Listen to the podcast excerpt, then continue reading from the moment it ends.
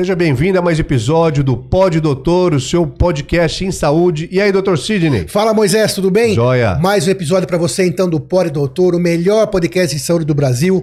Não se esqueça, quem compartilha Pod Doutor, espalha a saúde. Não se esqueça também, o nosso propósito é levar para você informação de qualidade, informação checada. Você sabe que a internet é recheada de fake news, de informações nem sempre verdadeiras. Então, nosso propósito é trazer para você aqui profissionais profissionais das mais diversas áreas em saúde, profissionais com autoridade. Então compartilhe com tranquilidade com quem você ama, com quem você gosta. Afinal, informação é o seu maior patrimônio em saúde, o seu maior diamante é a informação. Se inscreva no YouTube, é, se, é, siga-nos nas redes sociais, Instagram, Facebook, Spotify, todas as outras. Hoje a gente tem a honra de receber aqui Dr. Marcelo Cavalheiro, meu amigo pessoal, médico formado pela USP, ortopedista pelo Hospital das Clínicas, também da Faculdade de Medicina da USP. Hoje atende no nos, nos, melhores hospitais do Brasil, consultório no Einstein, no Sírio Libanês, também chefe do serviço de artroscopia de quadril da Escola Paulista de Medicina. É uma honra gigantesca tê-lo aqui, Marcelo. Muito obrigado. Vamos bater esse papo. A honra é toda minha. E é muito gostoso ter essa oportunidade de bater um papo, ainda mais principalmente com amigos, né? Então isso não tem preço. Vamos embora. Então estou muito feliz em estar aqui com vocês. Que bom, nós também. Seja bem-vindo novamente, doutor Marcelo. Nós falaremos sobre cirurgia em atletas e a sua recuperação. É um pouco complicado para um médico fazer cirurgia em atleta? Muito complicado. Porque é o seguinte, o atleta, via de regra, ele faz uma hipersolicitação das suas estruturas musculoesqueléticas, ou seja, são muitas vezes movimentos e uma sobrecarga que não é nem fisiológica, é acima disso. Então, uh, se o atleta apresenta alguma lesão, alguma algum comprometimento que está atrapalhando o rendimento dele, tem que ser tratado. Você pode tratar de uma forma conservadora ou cirúrgica. Se rompeu um ligamento, se rompeu uma estrutura, se rompeu um tendão, é cirúrgico, tem que operar. Agora, a, o atleta, é óbvio que uma vez que ele é submetido a um tratamento, ele não vê outra alternativa a não ser voltar ao nível competitivo que ele já apresentava, a, ao nível técnico que ele já tinha antes. E é possível ele fazer é essa exigência do corpo mesmo depois de uma cirurgia? Tudo depende é da honesto, lesão. É razoável. Se quiser. Sim, exato. Faz sentido. Faz sentido. Agora, às vezes você tem condições de oferecer isso e às vezes não tem. Vou dar um exemplo. Se o paciente apresentar uma artrose, o que é artrose? Artrose é um consumo exagerado de uma articulação, um desgaste, uma degeneração, então são estruturas já comprometidas. Então, se você atende, se você vai tratar de um atleta com artrose, independente de qual articulação, joelho, quadril, ombro, seu tratamento vai ser mais limitado. Não tem como fazer voltar aquele rendimento que ele tinha inicialmente. Não dá, porque são estruturas comprometidas. Nem com cirurgia, nem com medicamentos. Não, não dá. Porque a gente está falando de um consumo, de estruturas comprometidas, de estruturas mais fragilizadas. Então, isso em relação à artrose. Ok. Agora, outras lesões. Peraí, peraí, volta um pouquinho nessa questão da artrose. Acho que isso ficou bastante dúvida para você, né? Por exemplo, o que, que causa artrose? A idade, por exemplo. Você não dá para você trazer uma fazer... sobrecarga. O doutor Marcelo Cavaleiro, ele é um excelente médico, mas a gente não é mágico, né? Voltar o tempo não dá. Então a artrose desgastou, não tem como não tem. Não tem o que resolver. É, todas as estruturas do nosso corpo, todas, sem exceção, têm um envelhecimento tem um desgaste, todas as estruturas, mas existe um padrão para isso. Então, o que gente chama de desgaste fisiológico. Ok, então vai gastando um pouquinho, um pouquinho. Vou dar um exemplo. A gente tem ah, articulações do nosso corpo, como joelho, quadril, ombro, que a gente tem uma camada de cartilagem. Uma camada Claro, isso varia, mas vamos considerar 3 milímetros. Então, aquele jovem de 18 anos tem uma camada de 3 milímetros de cartilagem. De espessura. Okay. De espessura, ok. Então, essa camada de cartilagem foi feita para durar a vida toda. E dura. E sobra cartilagem. Então, se a gente for considerar um senhor com seus 80 anos, quanto de espessura ele vai ter de cartilagem? Isso varia muito, mas 3 milímetros ele não vai ter, vai ter menos. Mas vai ter 2,5, Dois, é isso. Então, isso seria um consumo fisiológico. Natural. Natural. Mas e o atleta, isso daí muda completamente. Então, daí o que acontece? Daí tem situações em que você usa as suas articulações, mas dependente desse uso, se tem uma sobrecarga ou se tem uma instabilidade na articulação, se tem uma anatomia que não está perfeita, aquele consumo não vai ser fisiológico, vai ser um consumo patológico. Então, para todas as pessoas, todas, atletas ou não atletas, se em algum momento da vida a gente notar que aquele consumo está mais acelerado, pode ser com 20 anos, 30 anos, 40 anos, a gente vai falar: essa pessoa tem uma artrose, essa pessoa tem um desgaste. Pode ser um, um desgaste leve, moderado ou avançado. A pessoa vai sentir dor. Uh, numa fase inicial não vai sentir nada, mas numa fase mais avançada, né, quando vai gastando, gastando, gastando, vai chegar uma hora que vai, vai incomodar. Então, a artrose, na verdade, é um consumo de todas as estruturas daquela articulação.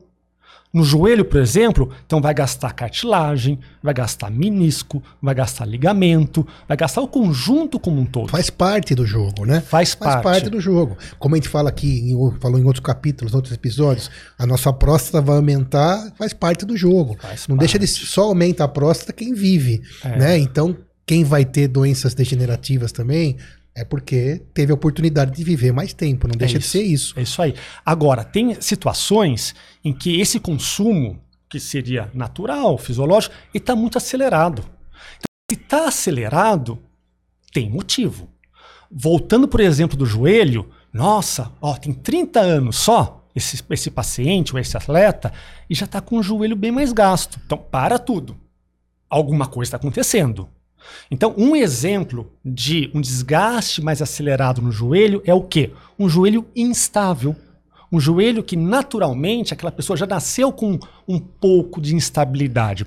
O joelho funciona, claro que funciona. O Ronaldo Fenômeno, ele machucou o joelho, não foi? Um tempo machucou atrás. o joelho. Foi na articulação? Então, ele teve. Foi uma série de lesões. Então, ou seja. Ele já poderia ter uma predisposição e com alto desgaste, com alto rendimento. É. Pode que, ter piorado. Exato, porque é, se eu me, é que faz tanto tempo, mas te acertei agora. mas ele teve uma lesão inicialmente no joelho, uma lesão de tendão patelar, que é o tendão fica bem na frente do joelho. Daí ele fez uma cirurgia que era uma cirurgia sim, que não era uma cirurgia simples. Então, como era uma cirurgia que tinha um potencial de não trazer um resultado perfeito, já foi meio dito que ele não iria re retornar com o potencial que ele tinha, mas ele conseguiu se voltar com, com um potencial muito bom, daí rompeu de novo. Então foi uma soma de lesões, uma soma de problemas que, queira ou não, no final das contas vai cada vez compromete um pouquinho, cada vez compromete um pouquinho, né? Então, o que acontece? Então, nesse exemplo de algo consumido, daí não tem muito o que fazer. Mas, muitas vezes, quando a gente trata um atleta, são lesões bem pontuais. Rompeu o músculo, rompeu o menisco, rompeu o ligamento, rompeu alguma estrutura do quadril, então daí tem jeito. Mas mesmo nessas situações que tem jeito, vou dar um exemplo recente que aconteceu comigo. Uma atleta da ginástica rítmica do Brasil. Pode falar o nome? Pode. É Bárbara Domingos. Sim. Ela, uma atleta de ponta, uma atleta que já tinha ganho brasileiro. Inclusive, para essa atleta, você deu uma entrevista recente, não foi? Dei. Dei uma entrevista, saiu uh, na, uh, em, em, várias mídias, saiu na Caras, saiu. Ela deu entrevista também no Fantástico, saiu na Globo. Tá seja... chique, então, na Caras. é, então, que é o sonho de muita gente, né? Olha, né? Eu não tenho essas A gente vai pra Caras falar dia, mas. Vamos ver. Vamos ver. e daí o que aconteceu? E essa atleta. Ginasta é, rítmica. rítmica. Tem um diferencial de ginástica artística, que é o que a gente chamava de olímpica antigamente, né? E ginástica rítmica, que é aquela a ginástica que usa fitas, sim, argolas, sim, sim. bolas e tudo mais. Então ela, ah, quando foi operada, tinha, se não me engano, 21 anos, se não me engano, super jovem e tinha uma lesão no quadril. Falando do seu consultório, te procurou. Isso, né? É vinculado à associação. Há quanto tempo atrás? De, de ginástica brasileira. Ela foi no final de 2021. 1. Tá. Ela foi Recente. operada em janeiro de 2022. Então, quando ela foi, ela estava muito preocupada porque ela não conseguia se desenvolver ainda mais no esporte, porque doía. Ora, você vai treinar, dói. Você vai competir, Doía dói. o quadril. Doía o quadril direito. Tá, só né? um lado. Doía só um lado. Doía só, só um lado. Então, a gente sabe que nesse, nesse padrão de competição internacional, um detalhe faz toda a diferença, né? Então, você tem que estar 100% para conseguir se desenvolver, treinar, chance, né? para ter uma chance, né? E ela já tinha tra- tentado o tratamento conservador, já tinha feito muita fisioterapia, tudo muito bem feito, mas era uma lesão que não era de tratamento conservador, era uma lesão de tratamento cirúrgico. Ela tinha, ela nasceu, nasceu com formato de osso no quadril, um formato de osso que, ok, o quadril dela sempre funcionou. Funcionou para.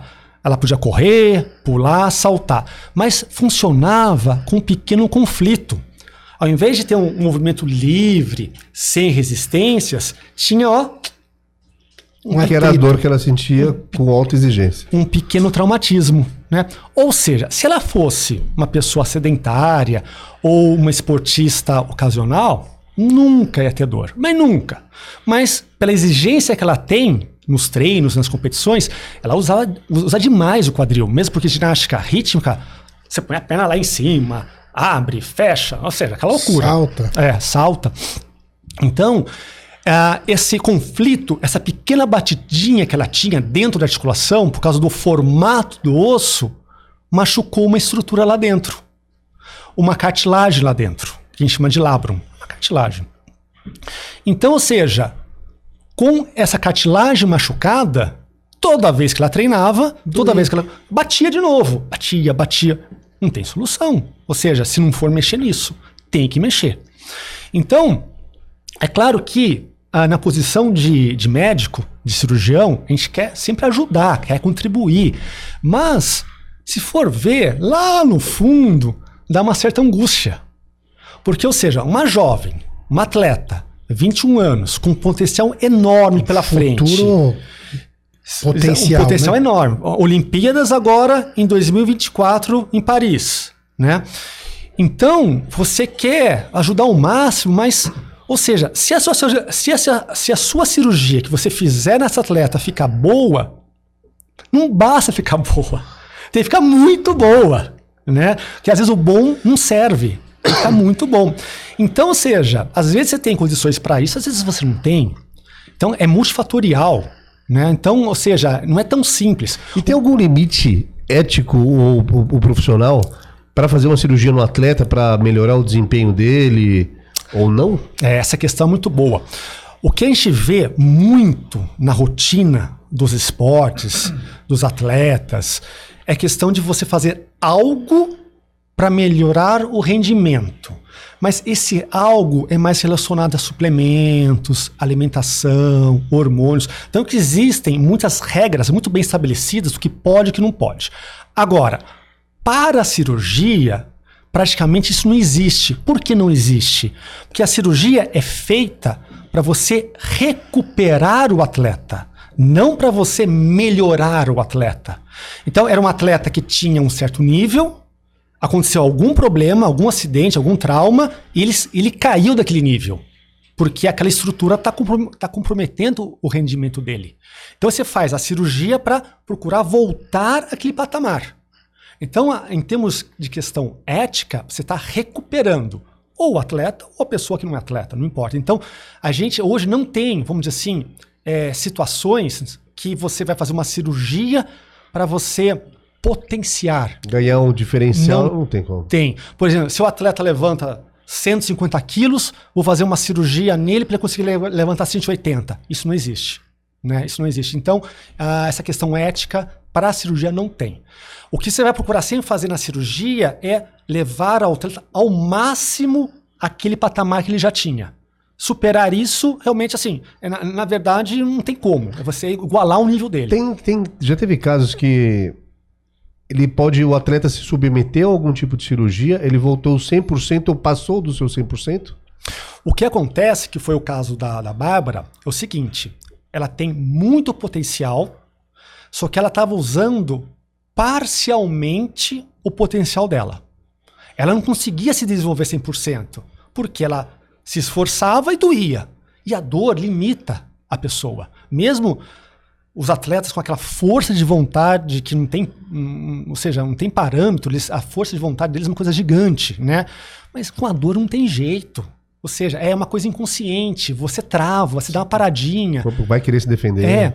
porque todo atleta, a, a vida de um atleta é, é dor. É dor, exatamente. Tem dor, tem dor, tem Já dor. aqui. Ele ignora a dor e vai pra frente porque ele quer se, se superar. Ele literalmente, literalmente ignora, mas tem situação e começa. É, é tamanha essa dor que vai, vai, vai limitando, porque a natureza é, é sábia. Ou seja, a forma do nosso organismo mostrar que tem coisa errada Que tem que dar uma parada, é né? dor. Então, se você está com uma tendinite no seu braço, você não vai conseguir fazer a musculação que você gosta. Se está com uma tendinite na sua perna, você não vai render aquela corrida que você sempre fez. Vai, vai ser menos, vai ser mais devagar, não tem como. Então, no caso da Bárbara, ela estava com uma lesão muito bem documentada com os exames, no caso a ressonância, e tinha que mexer. Então, na posição de cirurgião, eu falo assim: meu Deus do céu, né? Vou operar essa atleta, Que responsabilidade. é, ou seja, pode ser que não fique tão bom, né? E se não fica tão bom, você acaba com a carreira dela. É, é triste isso. E o jovem tem aquela, aquela vontade, aquela esperança, aquela utopia de, né? Ou seja, então, e ela realmente tem poten- potencial para chegar a- ao top da- do, que, do que ela faz. Ela tem to- to- todo esse potencial. Fez, fizemos, se não me engano, foi em janeiro de 2022.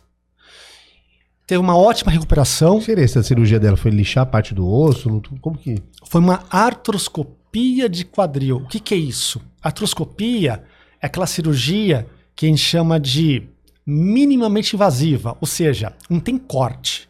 Você não corta, você não faz um- uma incisão grande, você faz dois furos.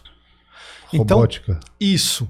Então, através de dois furos, em um furo você coloca uma câmera, uma ótica, e no outro furo você coloca instrumentos para trabalhar lá dentro. Então você faz pelo vídeo, você vai olhando o vídeo, vai gravando e tudo mais. Então é uma cirurgia, ou melhor, é uma técnica que é pouco invasiva para você corrigir algum problema lá dentro. No caso, era esse formato de osso que não era legal, que provocou a lesão dessa cartilagem, que tinha que tratar. A correção desse formato foi feito. Eu tento imaginar, tipo. É, lixando. Lixando, isso que eu ia imaginar, lixando. Literalmente lixando. A gente usa, só por curiosidade, né? A gente usa ah, quando, ah, um instrumento que é muito parecido com o instrumento do dentista. Quando a gente vai no dentista, ele pega aquele instrumento, zzz, que é aquela broca, Sim. né? É a mesma coisa. É uma broca metálica que vai rodando e vai lixando o osso. Então lixa, lixa, lixa. Então a gente tem condições de deixar o osso no formato que a gente quer. Então aquele formato de osso que não era legal para ela passou a ser um formato direitinho. Então a gente corrigiu a causa do problema, ou seja, o formato do osso, lixando com essa broca, que a gente chama de burn, é o nome técnico que a gente dá para essa broca. E além disso, horas, tem lesão dessa cartilagem. Demos os pontos no labrum, nessa cartilagem. Então a gente tratou causa e consequência. Bacana. Ela teve uma ótima recuperação. A recuperação do atleta é a mesma de um atleta de final de semana? Então, isso realmente tem muitos questionamentos sobre isso. Ah, o atleta responde Sim, muito mais sim, rapidamente. exatamente. É. Então, isso é uma afirmação relativa. Depende.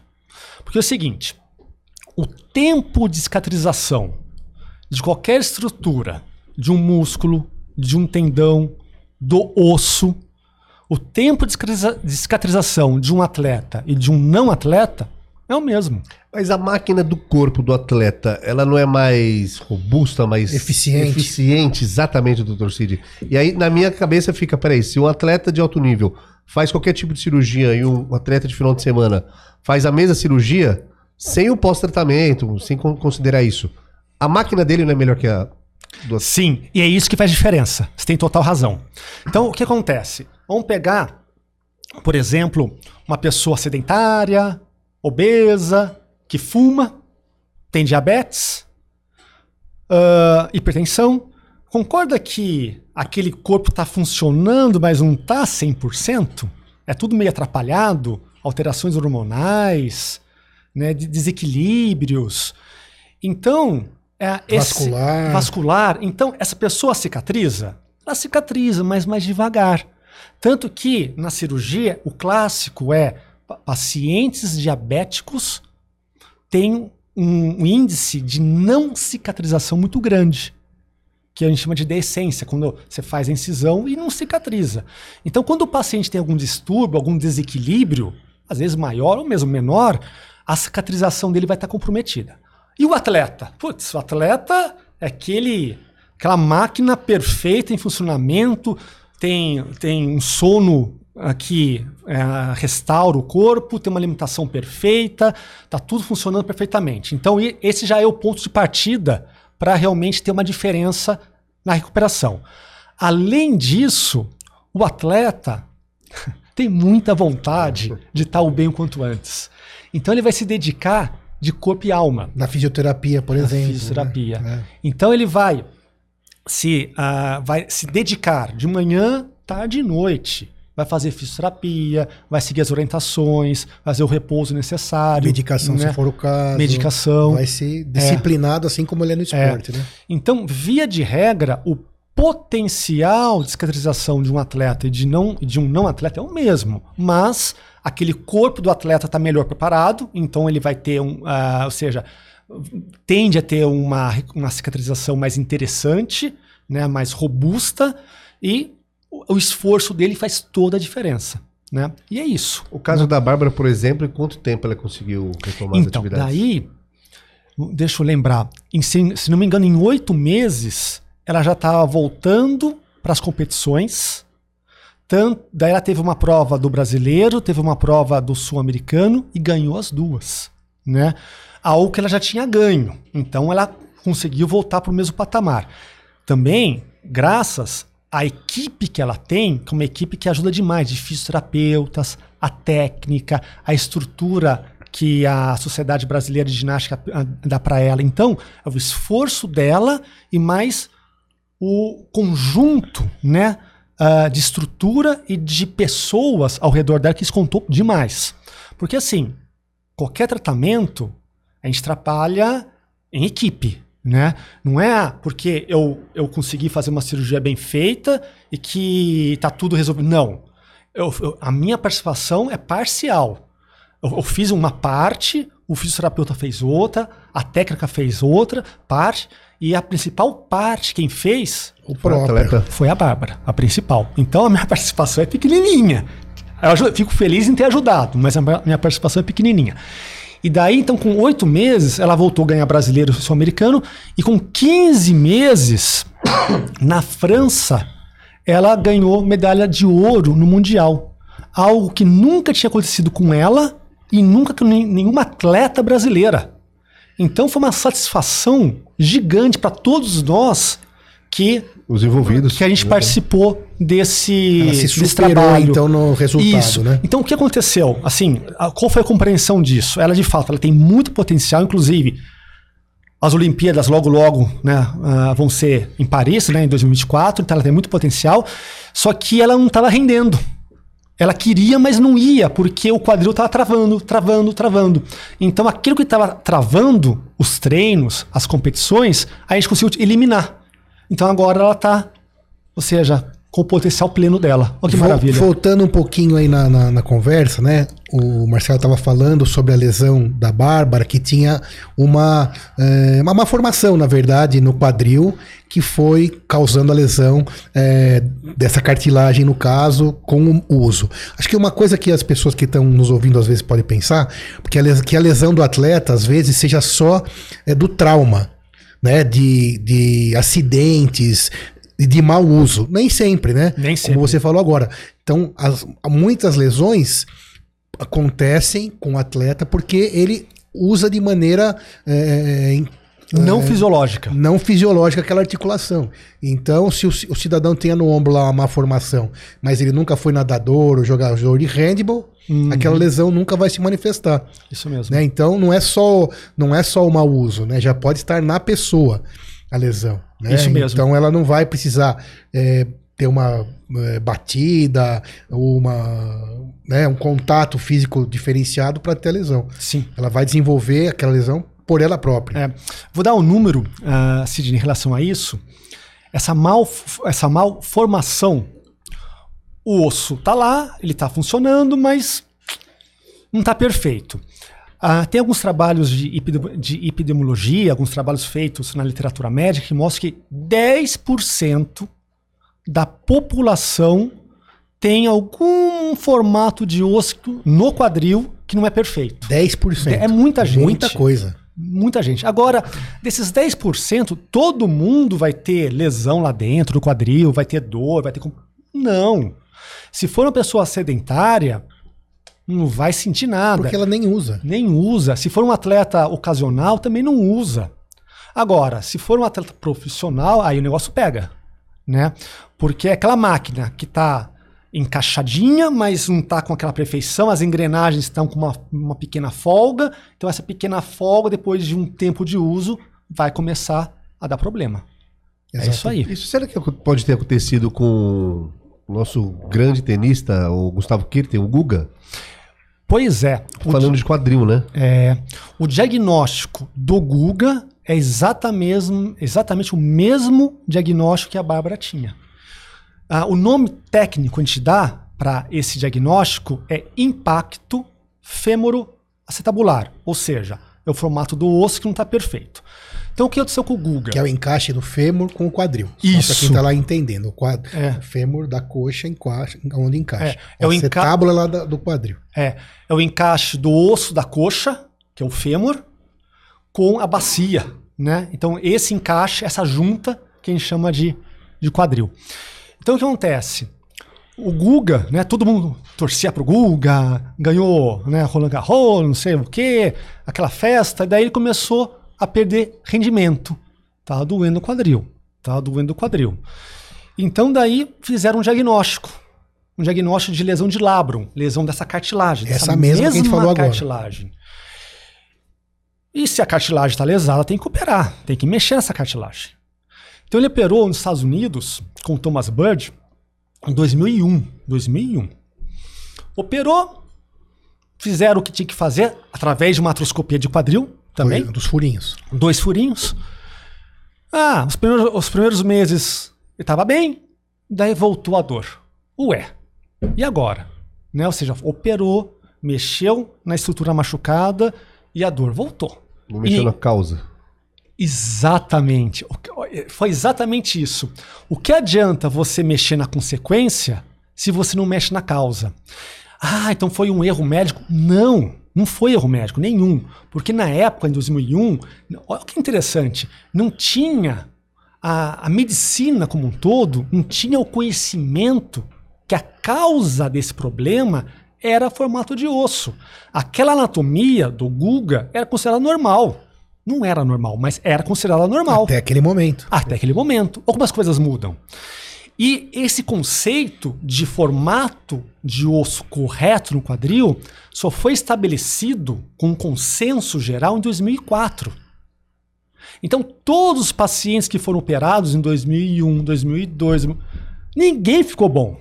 Mas ninguém. Porque o osso continuou torto. Exatamente.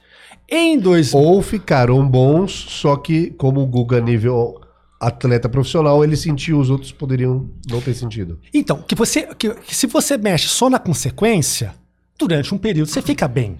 Que não tá lesado. Até machucar de novo. Até rapidamente machucar de novo. Ainda mais no nível de treino que ele tinha, né? Daí em 2004, com esse novo conceito, ele foi reoperado novamente nos Estados Unidos por Mark Philippon, e aí sim. Outro médico. Outro médico. Aí ele fez o, o tratamento completo. O da broca. Mexeu novamente é, é, no lab, no, na cartilagem, no labro e também na broca em eliminar aquele excesso de osso. Ah, legal, muito bem. Então tinha que, fez o que tinha que fazer nos novos conceitos, perfeito.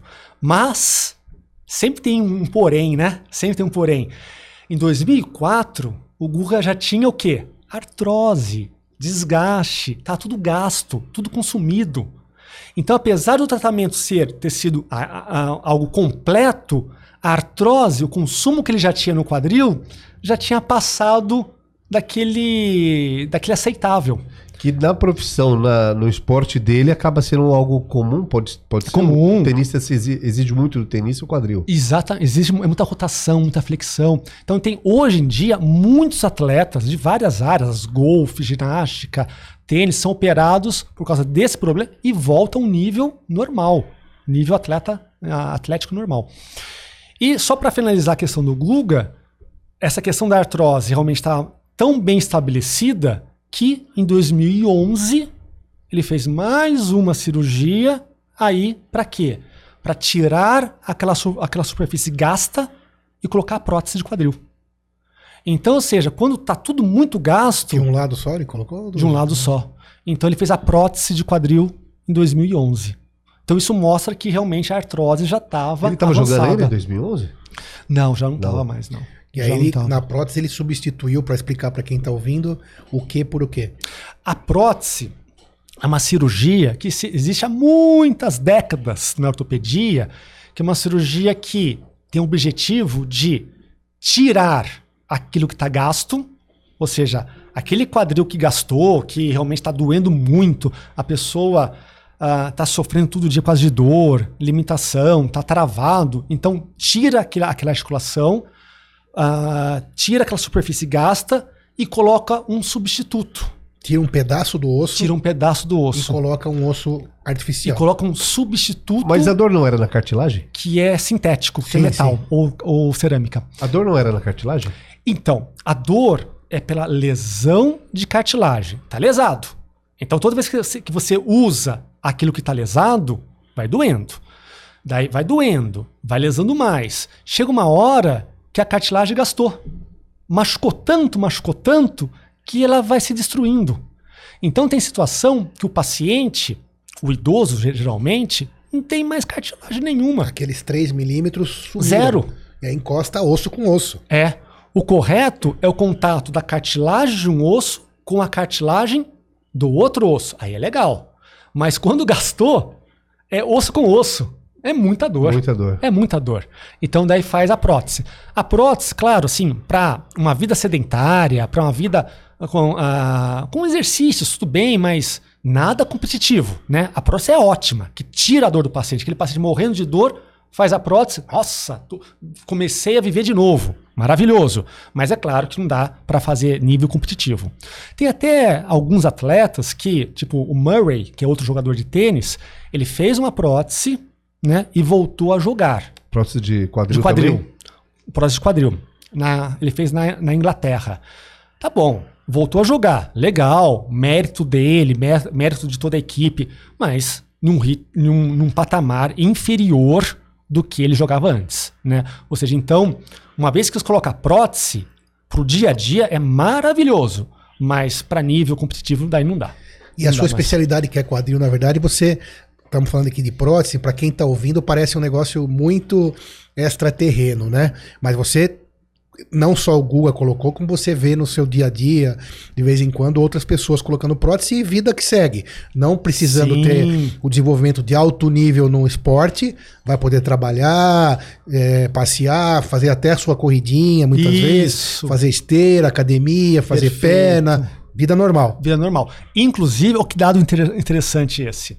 Na medicina, na medicina em geral, não na ortopedia, na medicina, a cirurgia de maior satisfação para o paciente é a correção de catarata. Né? Corrigiu a catarata, a cirurgia oftalmológica, parece que nasceu de novo, começa a enxergar de novo. Em segundo lugar, vem a Prótese de quadril. prótese de quadril. Porque dor é incrivelmente limitante, né? É, aquela situação que o paciente não quer mais sair de casa, não, Não tem posição. trabalhar, não tem posição, Não, consegue, dormir, não É. consegue sentar, É. né? E aquela hora eu tava falando do, do osso artificial era para eles entenderem, né? Que é um substituto Isso. do osso que, mater, que material? Algum material metálico Tem vários Tem materiais, né? Mas a tradicional é o material metálico, o que muda é a superfície da prótese, hoje faz com cerâmica, mas Mas tem precisa vários trocar, metais. Isso que eu ia falar agora. Daí ficar- isso eu não sei. É, é É. quanto tempo que ela. É. Então, o, ah, atualmente, as próteses têm durado de 20 a 30 anos. É possível trocar. É possível trocar. Ah, quando a gente terminou a nossa residência, né, ou seja, naquela época, durava 10 anos.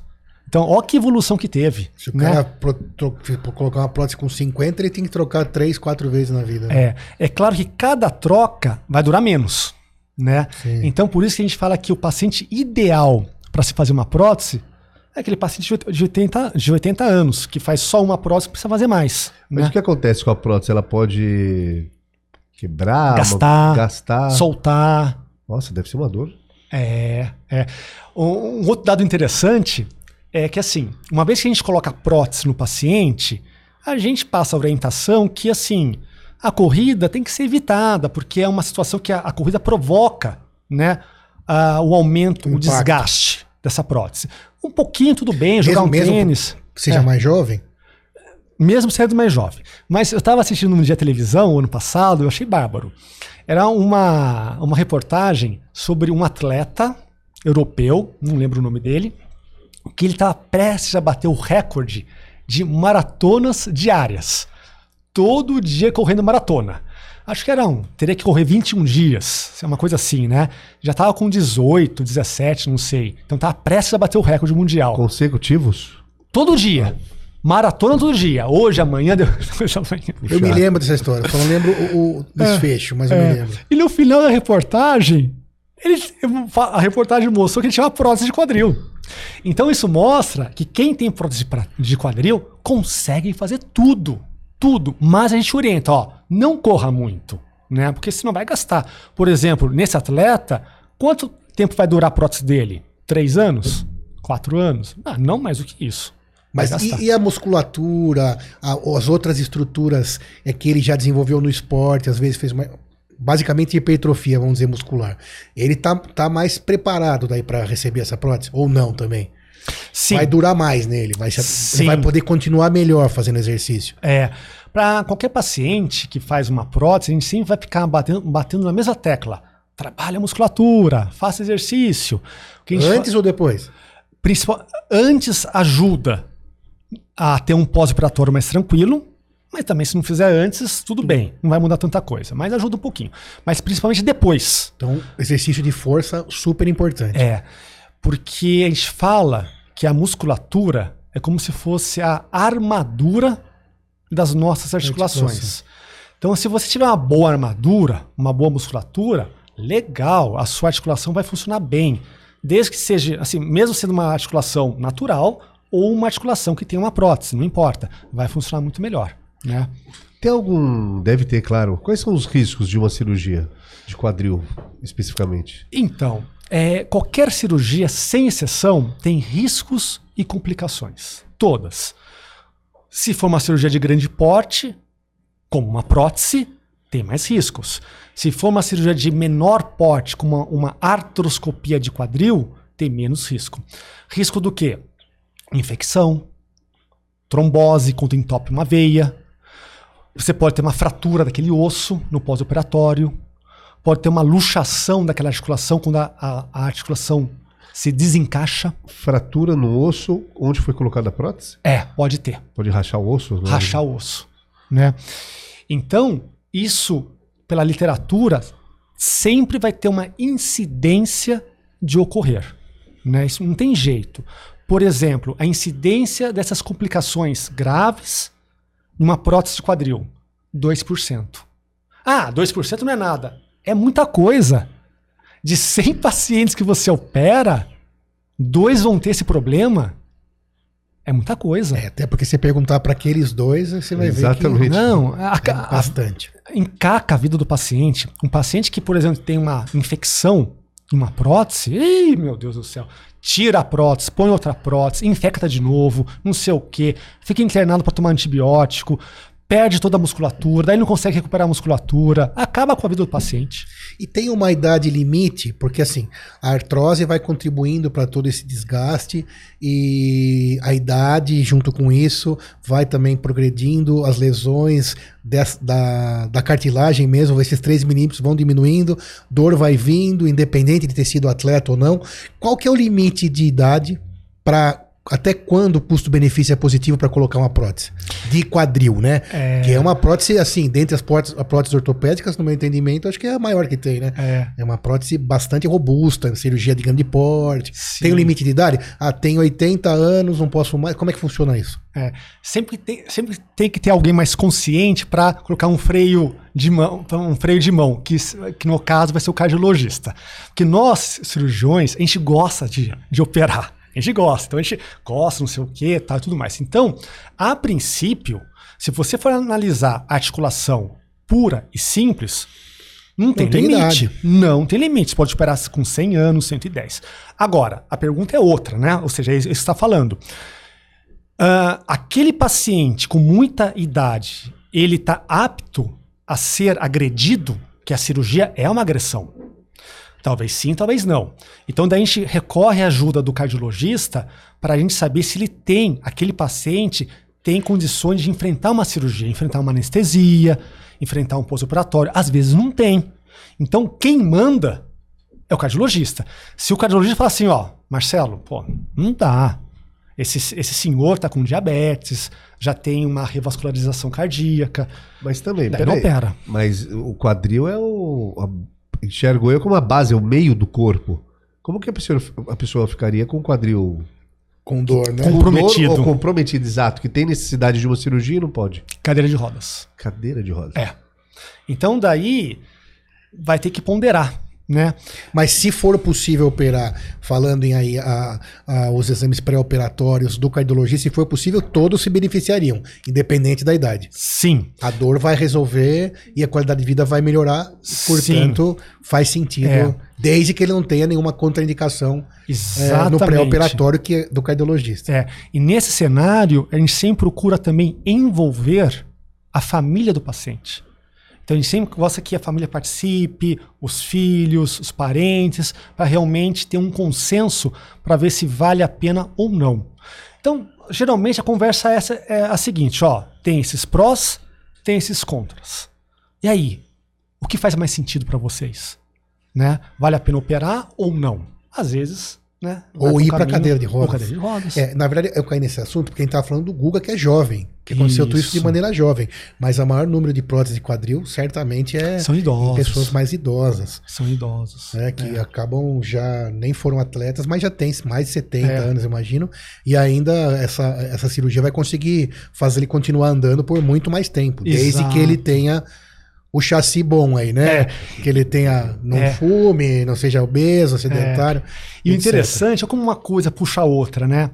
Hoje a gente sabe que a principal causa, principal, entre 60% a 80%, a principal causa de artrose, de desgaste no quadril, é o tal do impacto femorosabular, que era o diagnóstico da, da, da Bárbara Do Guga. do Google e tudo mais. E daí, acho que até faltou a gente comentar aqui. A Bárbara ganhou o brasileiro sul-americano e depois de 15 meses Ganhou, ganhou mundial. o Mundial. Né? Que daí ela né, realmente estava E esse impacto que você falou, voltando aqui, falando novamente, é para a pessoa que usa muito articulação. É. Ou seja, tem muitas pessoas que nasceram com um formato que não é tão legal do quadril ósseo, que são que usam pouco quadril, são atletas ocasionais, então elas vão ficar velhinhas sem saber que tiveram isso. Então, não tem que ter nenhuma atenção especial Mas pra esse você, caso. mas tá lá alguma coisa incomodando que se fosse é, solicitada iria causar problemas na. Se na essa cartilagem. pessoa, durante. Ah, tô com 40 anos, meu médico falou que eu tenho que fazer exercício. Começou agora. É, eu nunca fiz, não gosto de exercício, mas o, o médico está insistindo, então eu vou começar a fazer. Daí, dependendo do que ela escolher, por exemplo, vou fazer yoga. Yoga é uma atividade que tem muita amplitude de movimento. Você puxa o quadril para lá, puxa o quadril para cá. Pode ser que depois de dois, três anos ela comece a ter dor no quadril, porque bate, bate, bate, bate, que ela nasceu com aquele formato de osso ruim e começou a machucar lá dentro. Uma curiosidade, quando você faz lá artroscopia de quadril e usa as brocas parecidas com a do dentista para fazer essa essa Raspagem. raspagem, quanto de osso mais ou menos você tira em espessura, vamos dizer, quanto que É. porque fica essa Você não fica com esse pensamento, sim, né? sim, sim. É. muito pouco, é, são milímetros. É.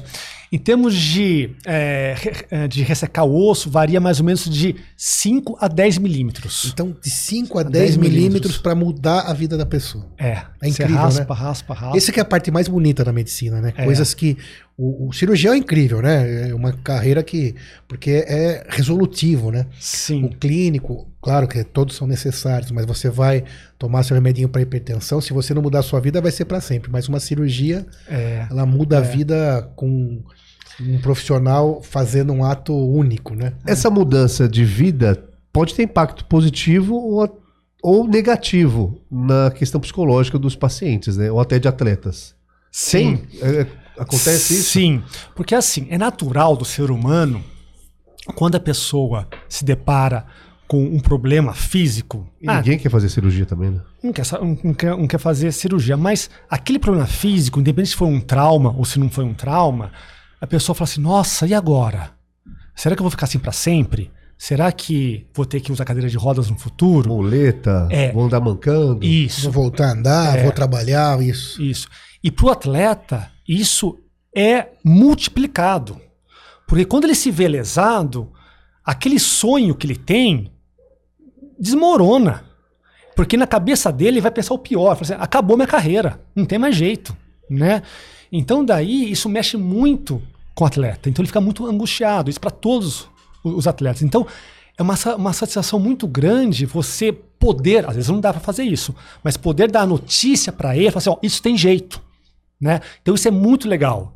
Que assim, cada área na medicina tem fontes de alegria para o médico, para o profissional. Então, na área que eu, que eu trabalho, dá essa esperança, esperando, não é uma certeza, mas uma esperança. Dar essa esperança é muito bacana, é muito legal, né? Pelo que eu tô entendendo, a artroscopia. Artroscopia. Artroscopia é somente em caso eletivo, agendado, ou tem algum caso que precisa de uma urgência, emergência, fazer uma cirurgia? É, a artroscopia você pode fazer em qualquer, em praticamente qualquer articulação.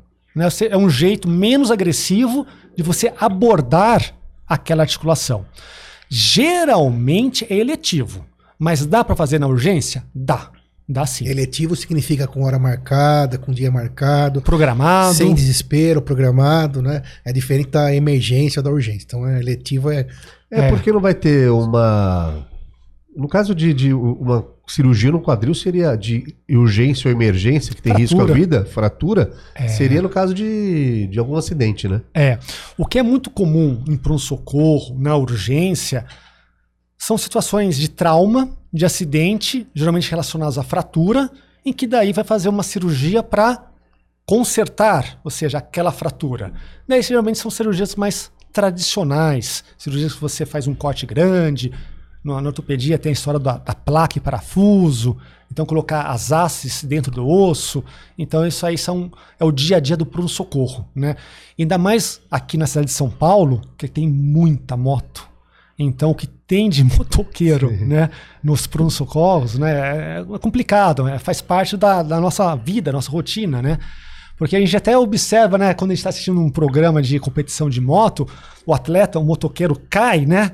Daí ele desliza, desliza, pega a moto e sai andando, volta para a competição. Aqui, né, na cidade de São Paulo, qualquer outra cidade, pode ser certeza, se ele cair, ele vai encontrar logo logo um poste, ou um outro carro, ou um muro, ele vai ter lesão, não tem? Então, Os, os a 10%, fratura. os 10% que foi falado de problemas do quadril da população, tem maior incidência em algum tipo de sexo ou não? Ah, não, não tem. Né? Tem algumas variações, fala assim: ah, a mulher vai ter mais alterações no osso da bacia, o homem vai ter mais alteração no osso da coxa, no fêmur. Tem algumas variações assim, mas nada muito significativo e nada que faça diferença. Né? Isso acaba não fazendo diferença. O que a gente dá muita importância é se aquele paciente está tendo consequências ruins por causa disso, ou seja, se está atrapalhando a vida dele ou não. Então, tem muitas situações que, para esse tipo de diagnóstico que a gente está falando aqui, a gente até opta em não, em não operar. Então, a gente orienta o paciente, pede para fazer alguns exercícios específicos e vai tocando e o paciente fica muito bem. Às vezes nem precisa de cirurgia, mas Se é uma situação que ele realmente vai exigir muito, no caso de atletas, tem que operar. Daí não tem solução. Não tem solução. E na sua especialidade, Ah, Marcelo, que é artroscopia de quadril, na sua subespecialidade, é, comparado com uma cirurgia aberta, né, quais são os benefícios que você tem entre uma cirurgia artroscópica e uma cirurgia aberta, no caso do quadril? É. Existe uma tendência na medicina mundial que é o quê? Cada vez mais o cirurgião ser menos agressivo. Quanto menos agressivo, menos complicações, menos riscos, uma internação mais rápida, uma recuperação mais fácil. Né? Então, todo recurso que você tiver para ser menos agressivo, a gente vai usar. E no caso, o carro-chefe na ortopedia para fazer tratamentos cirúrgicos menos agressivos é usar essa técnica, a artroscopia. Com ela, a gente consegue fazer muita coisa. Consegue fazer tudo? Não, tudo não. Fratura não consegue, prótese não consegue, né? Então, ela é muito utilizada, mas tem a sua, a sua limitação. Outras áreas da medicina, cirurgia geral, urologia, também vão todas na mesma linha em termos de técnicas minimamente invasivas. E agora, o que se fala muito nos últimos Eu ia anos perguntar isso agora, na é ro- robótica. É robótica, né? A robótica, além de ser minimamente invasiva, ou seja, agride pouco o paciente, via de regra é algo mais preciso. Você tira aquela variação que o cirurgião está sujeito, é um ser humano, e utilizando a, a precisão do robô, ou seja, do computador, se consegue ser mais é, cirúrgico, né? mais pontual, né? mais, mais preciso, né? e consegue fazer aquele tratamento novamente com menos riscos e menos complicações. No SUS já tem algum hospital que trabalha com cirurgia robótica minimamente invasiva para artroscopia? Então, a- no SUS tem muita artroscopia, muita, principalmente de joelho e de ombro. Então isso já é uma técnica muito difundida, né? Robótica Porque quem opera os equipamentos na artroscopia, Moisés, é o próprio cirurgião. é né? Diferente Exato. da robótica. A robótica é. quando o robô opera no seu comando, mas opera as pinças e a ótica, etc. Uhum. Então, na artroscopia, o próprio médico está operando esses equipamentos. Então, É. é. um, digamos que é um passo, é entre a cirurgia aberta e a robótica. é isso aí. A artroscopia, né? E a artroscopia tem no SUS normal, né? Tem, isso já tem há muitos anos. hospitais, sim. Robótica, a gente já teve aqui capítulo sobre É. robótica. Acho que robótica no SUS de ortopedia. Acho que não. Mesmo na ortopedia como um todo, robótica, o uso da robótica ainda não é tão difundido, né? Não. Por Existe, enquanto. mas está na fase inicial ainda. As É. aplicações hoje de robótica são mais para. Para prótese de joelho e de quadril. Ah, é pra... É. então E- também já tem então já tem. robótica. Ou seja, então, é, quando a gente fala em robótica na ortopedia, a gente resume em cirurgia de prótese de joelho e de quadril. É isso. O resto não tem robótica para ortopedia, por enquanto. por enquanto. As coisas vão tão rápido, estão evoluindo tão rápido que logo logo com certeza vai ter, né?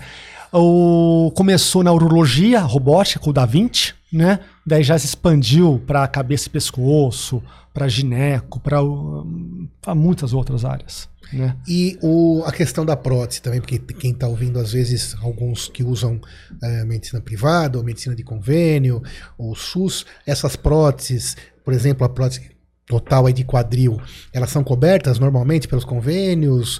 Existe alguma discrepância de material? Como é que funciona isso aí? Então, isso é interessante, a gente vê a evolução disso. Há uns 15 anos, mais ou menos, com algumas variações, era uma briga. Uma briga entre o médico cirurgião e os planos de saúde. Por quê? A gente queria colocar uma prótese boa, uma prótese importada, e não uma prótese nacional, que há 15 anos tinha uma diferença muito grande entre a nacional e a prótese importada. Uma durava bastante, outra não durava nada. E era uma briga, porque o o convênio queria ter um custo menor e oferecer uma prótese mais barata, no caso nacional. Mas a briga foi tanta, foi tanta, mas daí chegou um momento que os convênios, os planos de saúde começaram a entender que fazer uma prótese mais cara naquele momento era muito mais interessante. Quem fazia só uma, né? Fazia só Só- uma. Então, que trocar, é. su- submeter a nova cirurgia ao paciente. né? então, hoje em dia, já faz alguns anos, que, nossa, praticamente todos, não falar todos, mas praticamente todos os convênios autorizam prótese importada. Mas a prótese ainda de boa qualidade, que tem melhor durabilidade e eficiência, são as importadas. No Brasil São as importadas. existe também, mas É, o, o mercado nacional melhorou bastante. Melhorou bastante, mas ainda a importada é melhor. e aí quem usa o convênio tem acesso à à A prótese importada. à importada. No E- SUS é importado E, também? inclusive, muitos hospitais, muitos do SUS, trabalham com a prótese importada. Muitos. Então, isso já está bem difundido. É, o governo e também os gestores de plano de saúde devem ter entendido que se eu colocar uma Sim. prótese nacional é mais barata agora, Uhum. vai ter que trocar em 10 anos. Prótese importada vai durar 20, 30 anos. Né? Às vezes É, durava Bru- 5 a nacional, A nacional, até menos. cinco anos? né?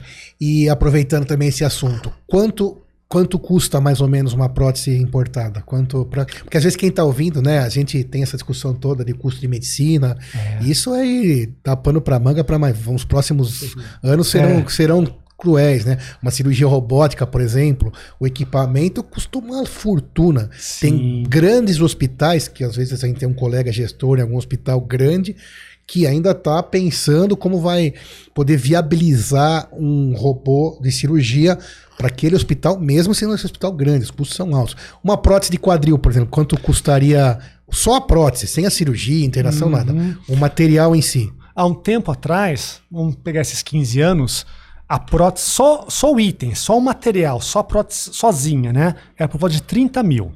Hoje, Reais. 30 mil reais. 30 mil reais a prótese importada. A prótese importada. Isso há uns 15 anos. Hoje, está variando entre 10 a 12 mil. Importada. É. Então, a gente considerar a inflação, ou seja, né?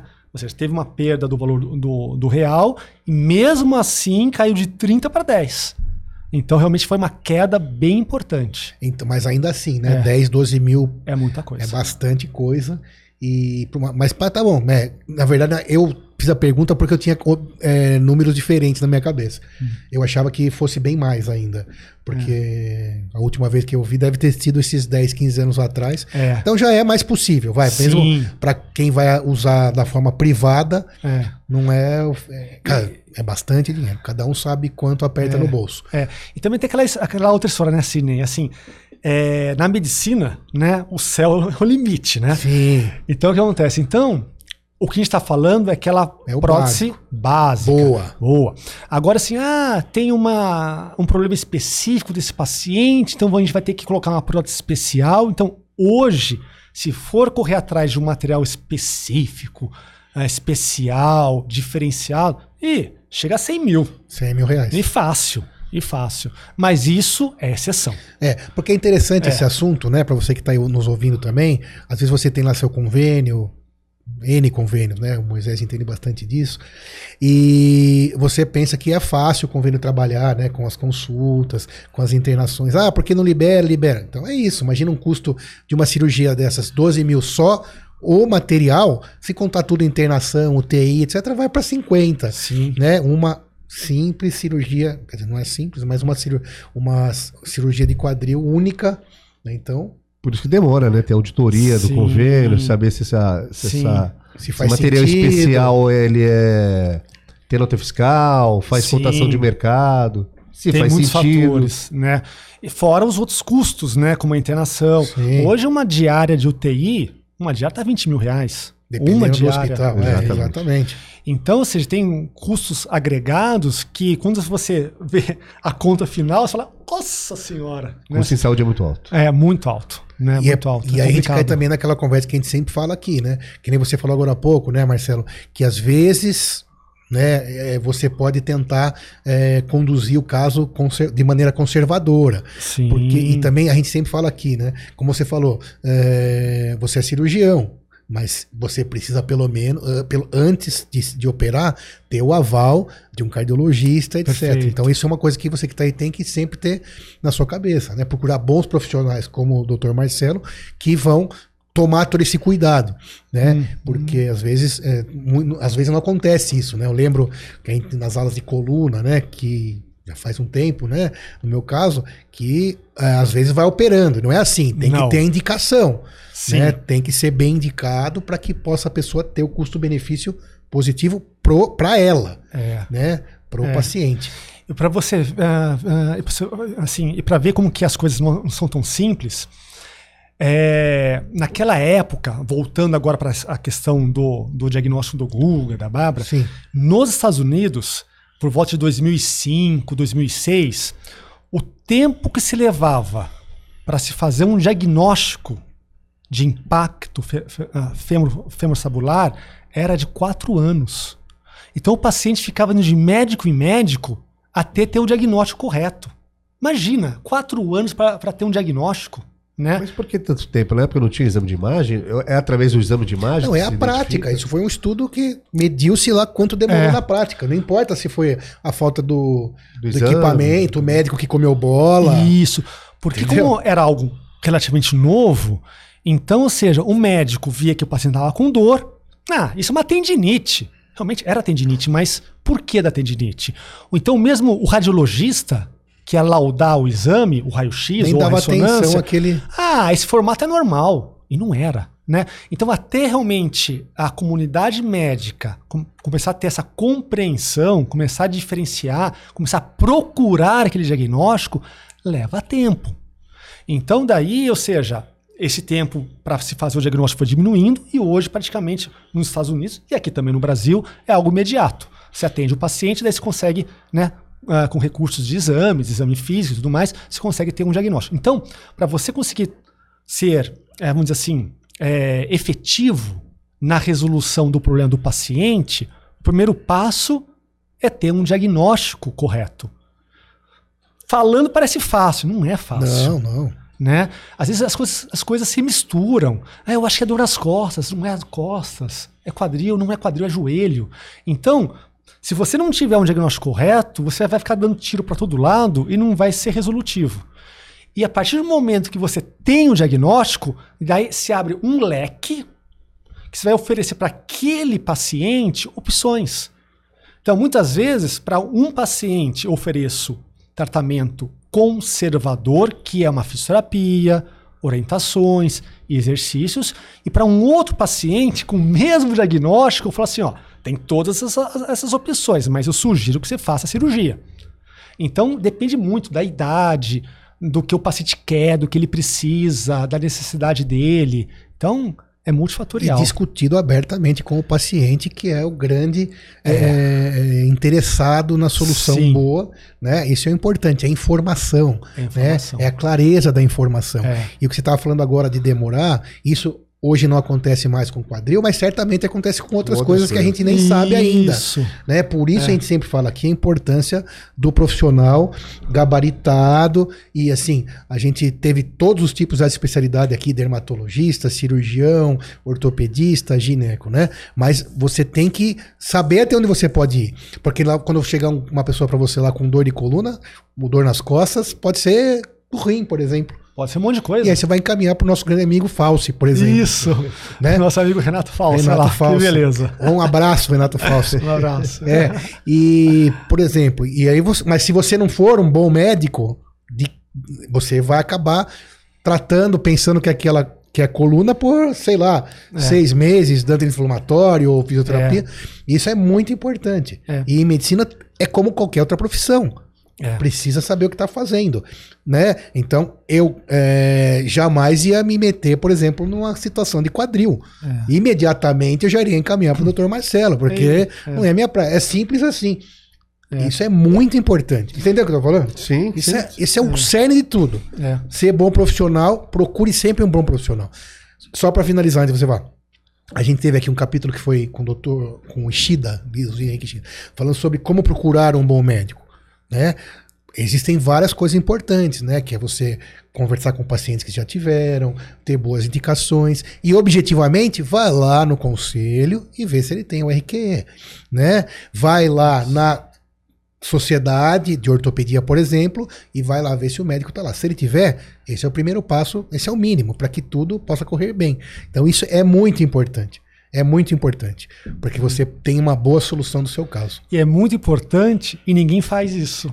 Né? Ou seja, para fazer essa busca. E precisa. E precisa E mesmo. cada né? vez É, isso busca- vai ser mais importante. Sim, mas É. a busca hoje em dia está sendo um pouco superficial em rede social. Não, é Não. só rede social, tem que ser rede social e os- utilizar os órgãos competentes. Isso. E já que você falou disso, não tem problema o médico que tá no Instagram, não, no nenhum, YouTube, pelo igual nós, mas igual ver o CRM, Ótimo. RQ. Ele pode ser bom de bola e bom na escola, né? Como diriam os antigos.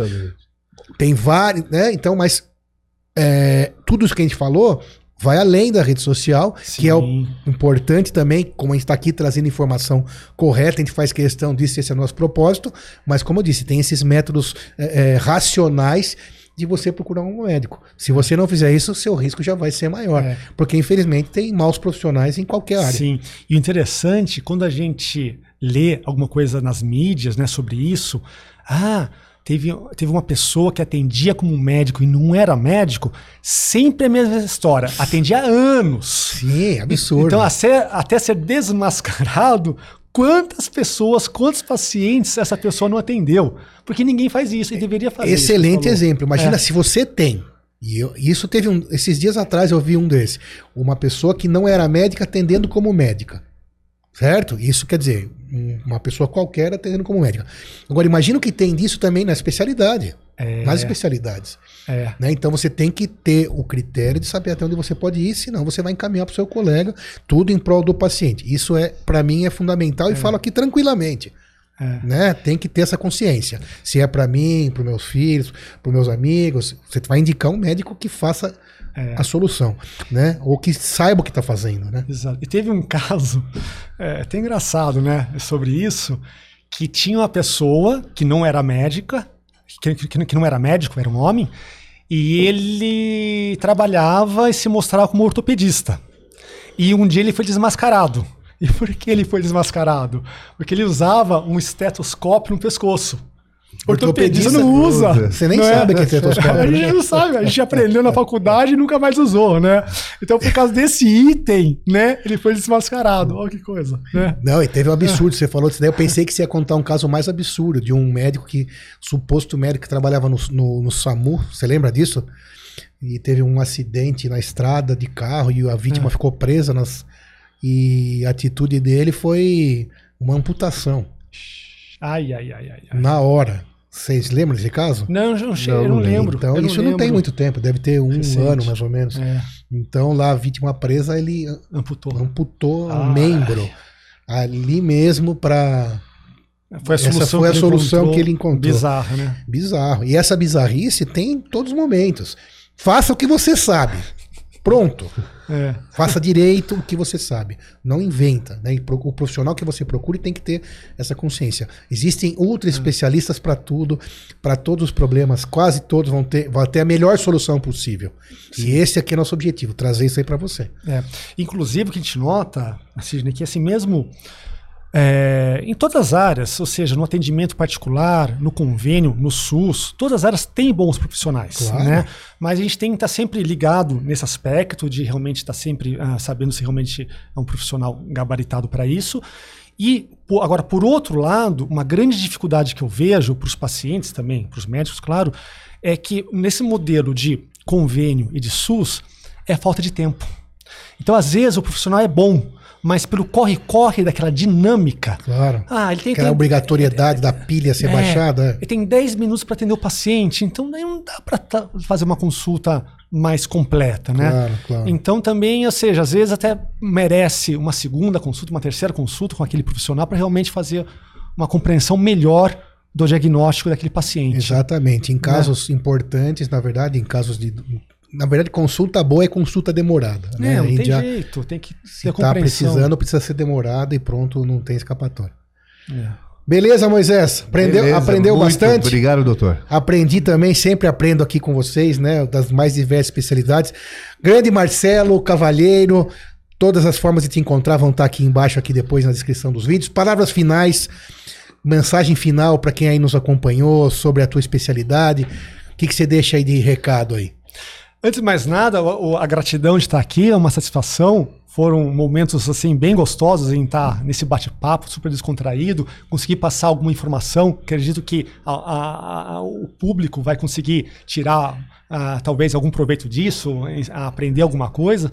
Tô sempre à disposição de vocês, né? E vamos que vamos, né? Que é muita coisa pra gente fazer pela frente. aí. Vamos em frente. É. Sorte de todos os pacientes que o tem como médico. Grande Marcelo Cavalheiro, Moisés, obrigado mais uma vez. Obrigado, doutor Marcelo. Você, obrigado, doutor Sidney. você que tá aí, até a próxima. Pode, doutor. Obrigado, gente. Valeu.